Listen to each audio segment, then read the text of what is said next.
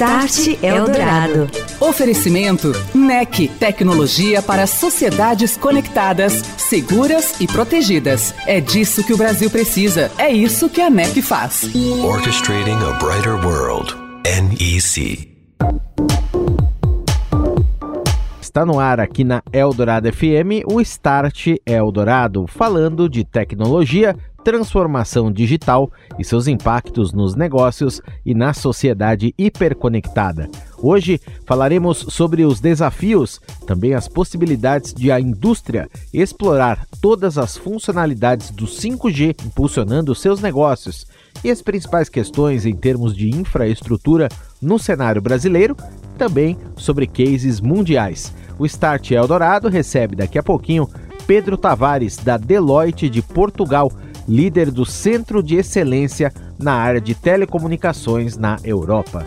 Start Eldorado. Falamos de 5G hoje aqui no Start Eldorado, desafios, possibilidades de a indústria explorar toda essa tecnologia de conectividade impulsionando os negócios. Quais são e serão as principais questões em termos de infraestrutura no cenário brasileiro? E frente a isso, a iniciativa da Deloitte que vem trazendo para o Brasil um hub de excelência na área de telecomunicações, que já existe inclusive fora na Europa e aqui, assim como lá, vai desenvolver, trabalhar também em uma abordagem que permite suportar clientes a enfrentar os desafios, capitalizar também os novos recursos do 5G num caminho aí de transformação digital. Para falar sobre isso, eu recebo hoje aqui no Start o Pedro Tavares, ele que é da Deloitte de Portugal e líder de um centro de excelência na área, o TEE, que é o Telecom Networks Engineering Engineering Excellence. Tudo bem, Pedro? Boa noite para você. Bem-vindo ao Start. Como vai? Olá, Daniel. Boa noite. Estou ótimo.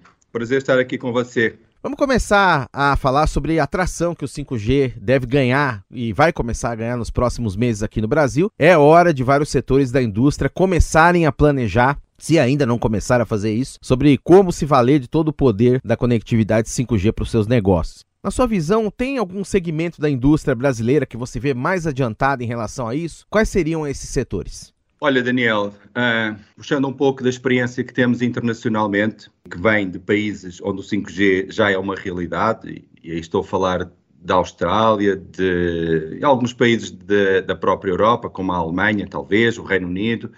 Uh, Portugal aqui não é uh, ainda um exemplo, porque o 5G foi lançado apenas em dezembro de, do ano passado. E os setores onde nós vemos que ele está fazendo a diferença é no setor de, do health, da saúde, especialmente em países assim de dimensões continentais, um pouco como é o, o Brasil, e aqui refiro e estou a pensar na, na Austrália, onde é usado para fazer uh, teleconsulta, muito teleconsulta, e também fazer cirurgias remotas, já bastante sofisticada, teve a ver com o tratamento de um tumor, de um câncer, eh, em que o cirurgião estava em Melbourne e a cirurgia estava sendo feita a cerca de 10 mil quilómetros dali.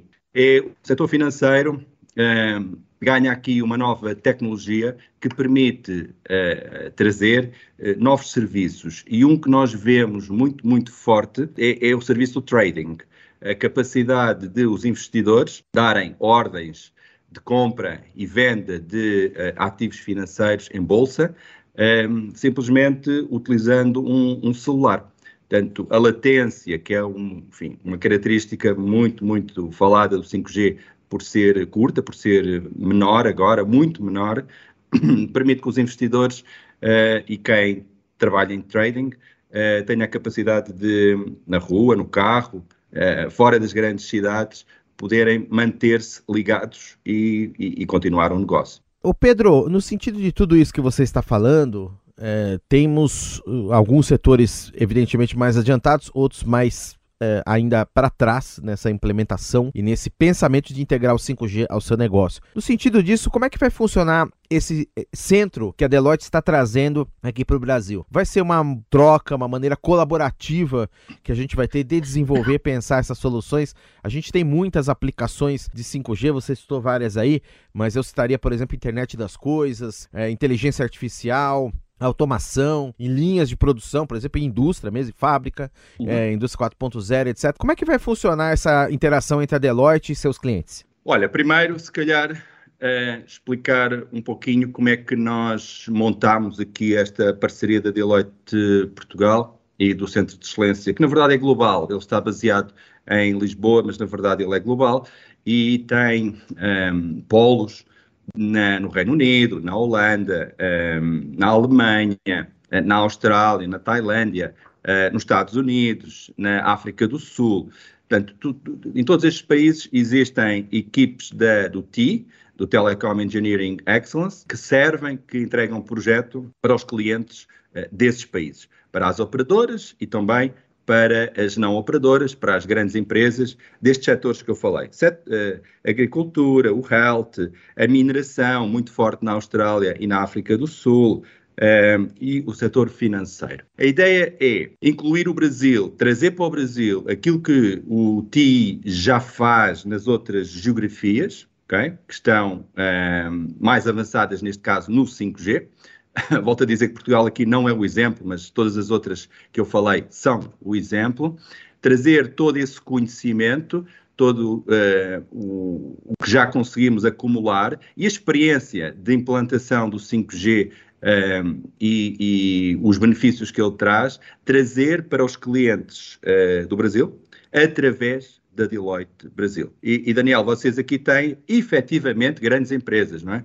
Uh, mesmo, que acreditamos estão ávidas de, de perceber o que é o 5G e de que forma é que um, podem usufruir dele. Lá mais na frente, e esperamos que não seja assim muito distante, em sentido contrário, levar o conhecimento dos profissionais do Brasil para apoiar outras geografias. Os clientes brasileiros podem contar com tudo aquilo que nós temos vindo a fazer, Europa, Estados Unidos, uh, Ásia, em matéria de 5G, como desenhar novos casos de estudo, implementação tecnológica, porque o 5G, ele próprio, é uma tecnologia complexa, né? E as características do serviço uh, são aquelas que efetivamente esperamos, que são uh, muito baixa latência, o famoso slicing, tudo isso irá aparecer com o 5G standalone, mas para implantar tem desafios grandes. Muito bem. Agora,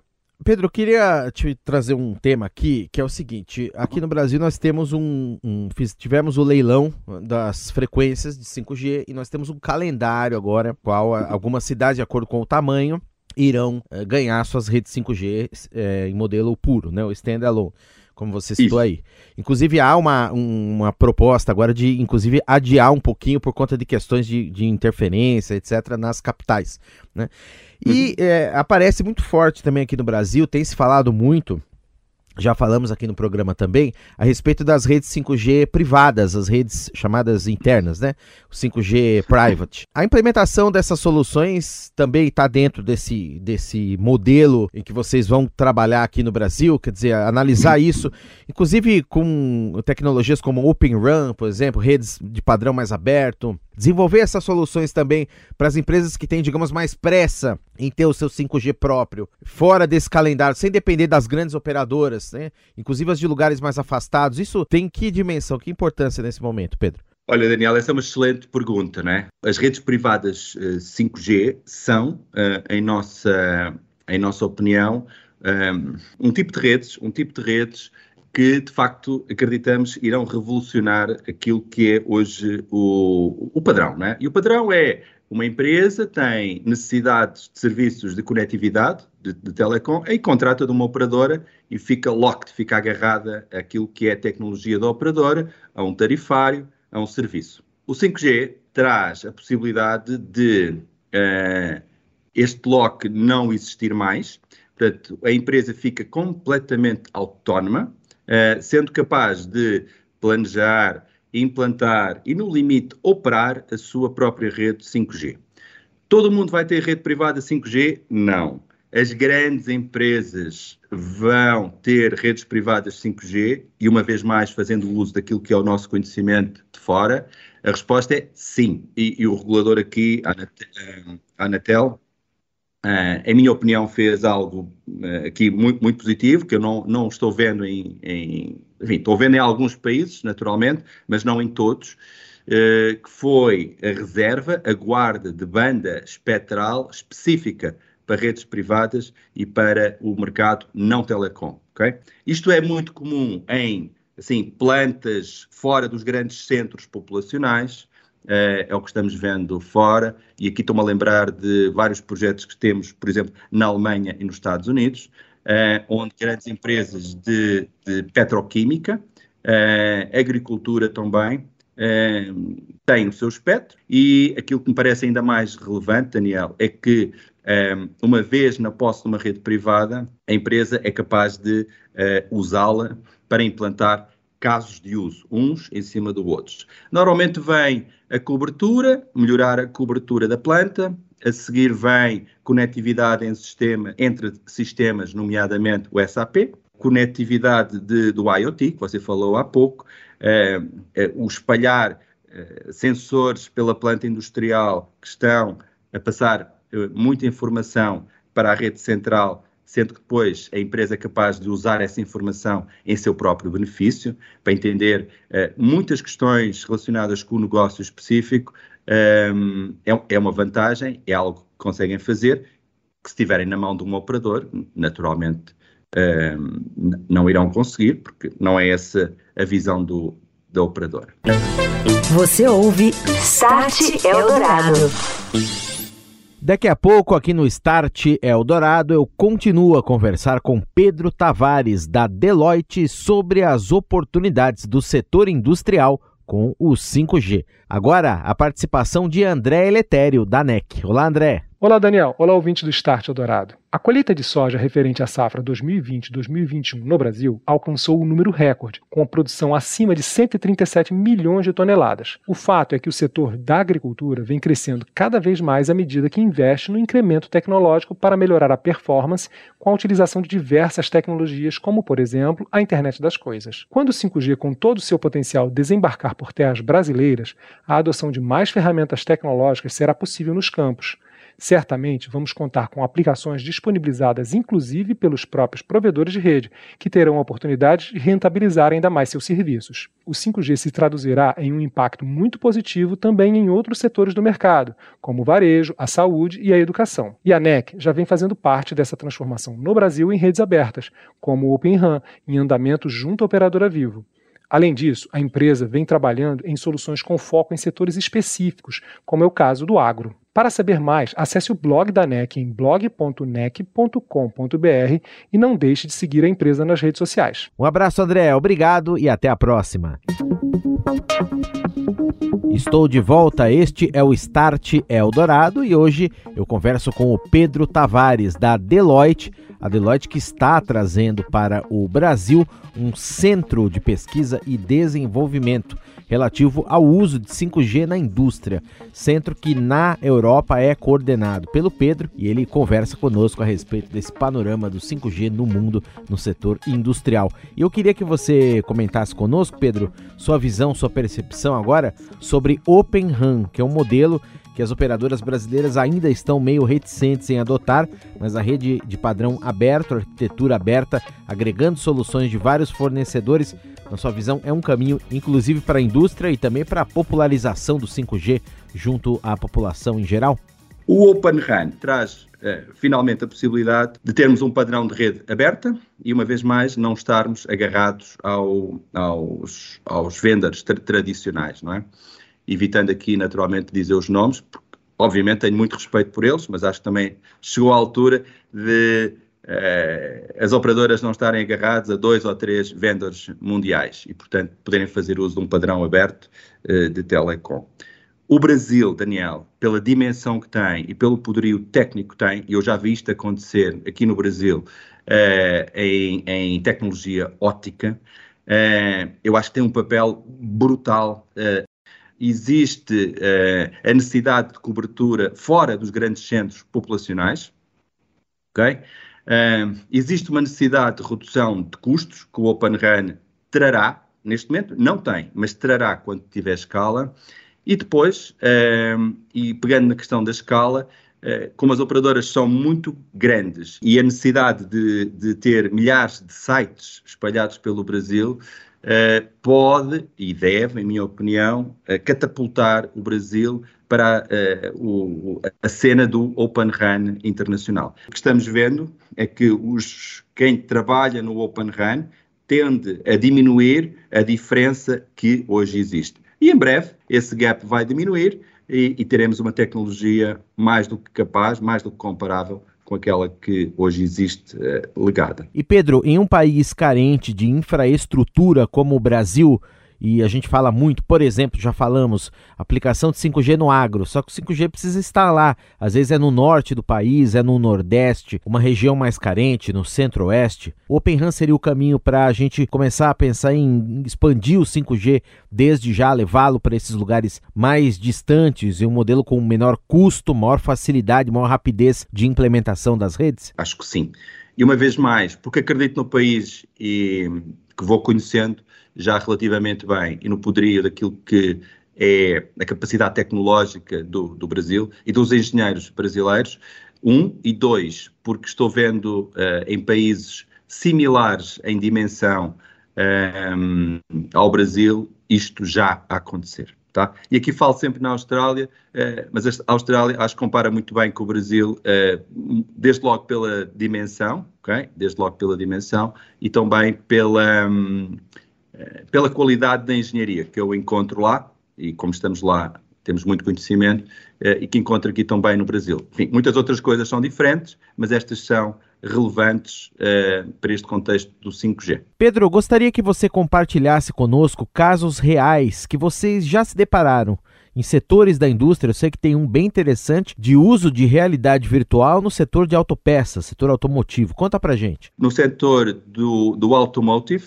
todo aquele processo de, de estocagem de, de, das peças dos automóveis e depois trazer as peças para a linha de montagem temos visto algumas ineficiências e a utilização de uh, tecnologia 5G associada ao, uh, à realidade aumentada uh, permite aumentar bastante aquilo que é a eficiência do processo de, de, de montagem. O, os operadores, as pessoas que estão na linha de, de montagem, não precisam de ler mais manuais para falar com o colega do lado e passam a ter a informação que necessitam à sua frente no, no óculo realidade aumentada. Quando o processo industrial está maduro, isto, isto, é cada vez menos evidente, mas quando são processos novos, o, o deslanchar é lento, não é? É lento e pode ser melhorado. O outro é a indústria da, da agricultura, não é?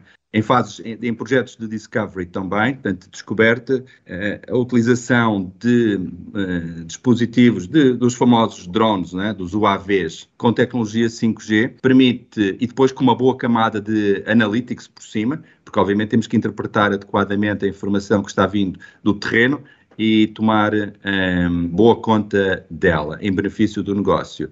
Se conseguirmos fazer isso quase em real time, então há benefícios também óbvios, coisas concretas. Uh, detecção de pragas. Dois, detecção de locais onde não está chegando fertilizante ou uh, água. O crescimentos incorretos das culturas. Toxicidade, também conseguimos avaliar. Uh, se você pensar assim em eh, longas extensões, como existe no Brasil, de plantações, por exemplo, de, de cana, eh, naturalmente que ou há uma visão de cima, em que você consegue ver o que é que está a acontecer, ou então eh, aquilo que acontece é que o prejuízo aparece quando, normalmente na fase da colheita, quando se chega lá àquela, àquele local e se percebe que aconteceu no passado algo que nós não sabíamos mas que obviamente traz, traz prejuízo. Portanto, vejo estas duas coisas a acontecer, Daniel. Muito bem. Pedro, para a gente concluir, uma última questão aqui, que tem a ver com isso que você falou também, eu queria trazer o teu comentário também, queria ouvir o teu comentário sobre esse ponto, que é a questão da mão de obra é, uhum. da indústria é, no geral. O Brasil tem algumas deficiências também nesse aspecto, e muito se fala e há um temor, muita gente fala: ah, o 5G vai tirar o meu emprego, eu vou ser trocado por uma máquina, vai entrar um robô no meu lugar, etc, etc. Agora, esse exemplo que você deu da realidade virtual, por exemplo, é muito bom. Quer dizer, o trabalhador que trabalhava às vezes numa linha de produção, uma tarefa repetitiva, ele vai mudar a função, ele vai ter um óculos, vai operar uma, uma máquina, um sistema, numa sala, num outro ambiente, né? Como é que você vem observando essa mudança no perfil, é, em primeiro lugar, do trabalhador, né, da indústria, fora, de acordo com todas essas experiências que você está contando para a gente? E como é que você vê essa questão também é, num futuro projeta-se aqui no Brasil? Olha, Daniel, esse, esse é um tema sempre muito interessante porque sempre que há uma adoção de uma nova tecnologia, o, o temor vem, não é? Uh, algo de ruim pode vir associado a uma nova tecnologia, é? que na verdade o, o, que acreditamos que vai acontecer, e uma vez mais já estamos vendo uh, isto a acontecer, é que a utilização do 5G e de tecnologia de realidade aumentada e uma outra que ainda não falámos aqui, que é do, da inteligência artificial, uh, pode vir a substituir Uh, o, o, operador humano nas linhas de, de, de montagem, no, nos processos industriais, mas aquilo que nós, na verdade, vemos, Daniel, é uma coisa bem mais simpática, que é as pessoas uh, mantêm-se, a maioria das pessoas mantém-se, mas mantêm-se mais eficientes. Fazem mais em menos tempo. Porquê? Porque estão dotadas de tecnologia que lhes permite uh, que isso mesmo aconteça. Acho que a vida vai ser melhor uh, com 5G do que, uh, do que para trás. Sem dúvida. Conversei com o Pedro Tavares, da Deloitte de Portugal. O Pedro, que é líder de, um centro de excelência na área, o Telecom Networks Engineering Excellence, o TEE, e que está chegando também, inclusive, como dissemos aqui, ao Brasil. Centro que vai desenvolver, trabalhar uma abordagem para suportar clientes, enfrentar desafios, capitalizar recursos, pensar melhor nessa jornada de digitalização que vai ser baseada toda ela em 5G. Agradeço, Pedro, a sua presença aqui no Start Obrigado, Dourado. Muito obrigado, uma boa noite. Boa noite para você. Tchau. Você ouviu Start Eldorado. Oferecimento NEC, tecnologia para sociedades conectadas, seguras e protegidas. É disso que o Brasil precisa. É isso que a NEC faz. Orchestrating a brighter world. NEC.